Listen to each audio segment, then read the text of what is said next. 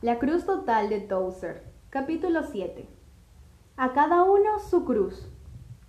Cuenta la historia que una ferviente mujer cristiana buscó la ayuda de Enrique Suso con relación a su vida espiritual. Había aplicado una serie de medidas rígidas de austeridad personal en un intento de sentir lo que sufrió Cristo sobre la cruz. Pero las cosas no le marchaban bien y Suso sabía la razón porque la conocía.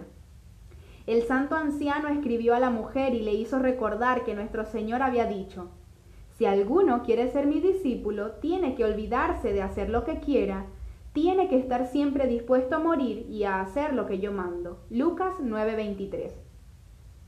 Enfatizó que el Señor había dicho, hay que tomar su cruz diariamente y no mi cruz. Hay una diferencia de un pequeño adjetivo, pero esa diferencia es vasta y sumamente importante.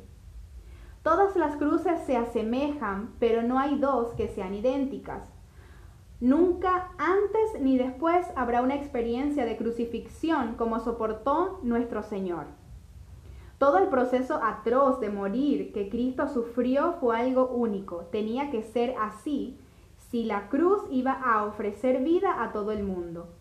El hecho de cargar los pecados de la humanidad, sufrir las tinieblas que eso representaba y experimentar el rechazo del Padre fueron agonías peculiares de ese sacrificio santo. Pensar en que nosotros podemos reclamar el hecho de tener una experiencia parecida a la que Él sufrió es más que un error, es un sacrilegio.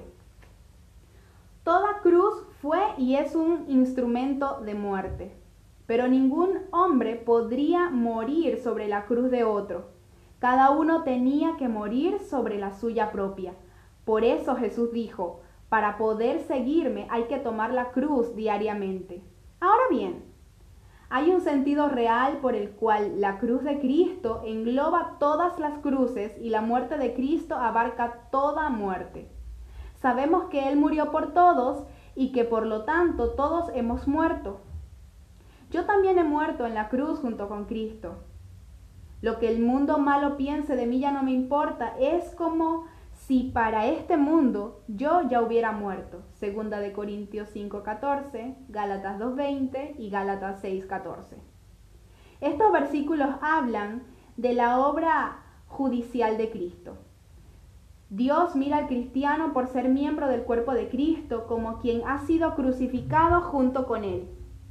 En tanto, todo verdadero cristiano es visto como quien ha pagado su culpa al morir con Cristo. Cualquier experiencia posterior de abnegación y crucifixión personal está basada sobre nuestra identificación inicial con Cristo en la cruz. Pero en la práctica, toda manifestación del creyente de lo que llamamos estar crucificado o llevar la cruz pone en relieve la cruz que pretende llevar. Jesús enfatizó el hecho de tomar su cruz diariamente. Obviamente, esta no es la cruz de Cristo, más bien es una cruz individual y personal que pone en evidencia la muerte de su naturaleza maligna, su viejo hombre y lo libra del poder del pecado. La cruz del creyente es asumida voluntariamente.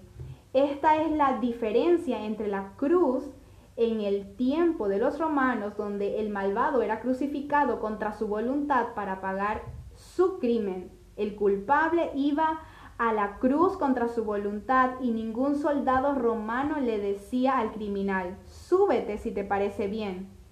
Cristo, en cambio, eligió morir de esa forma. Por eso, Jesucristo presentó la cruz en esos términos. Si alguno quiere, al decirlo de esa forma, puso la decisión en manos del creyente. El creyente puede negarse a cargar la cruz o por el contrario, puede levantarla y ponerse en camino hacia ese monte tenebroso. La diferencia entre la santidad y la mediocridad espiritual depende de la decisión que uno tome.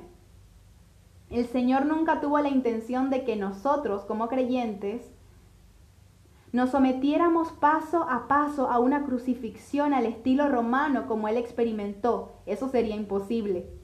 Lo que sí espera es que cada uno de nosotros nos consideremos muertos en Cristo y que aceptemos entonces cualquier camino de abnegación, de arrepentimiento, de humillación y de sacrificio personal que pueda presentarse en el camino de la obediencia diaria. Entonces esa actitud se convierte en el hecho de llevar su cruz y el Señor nos invita a tomarla.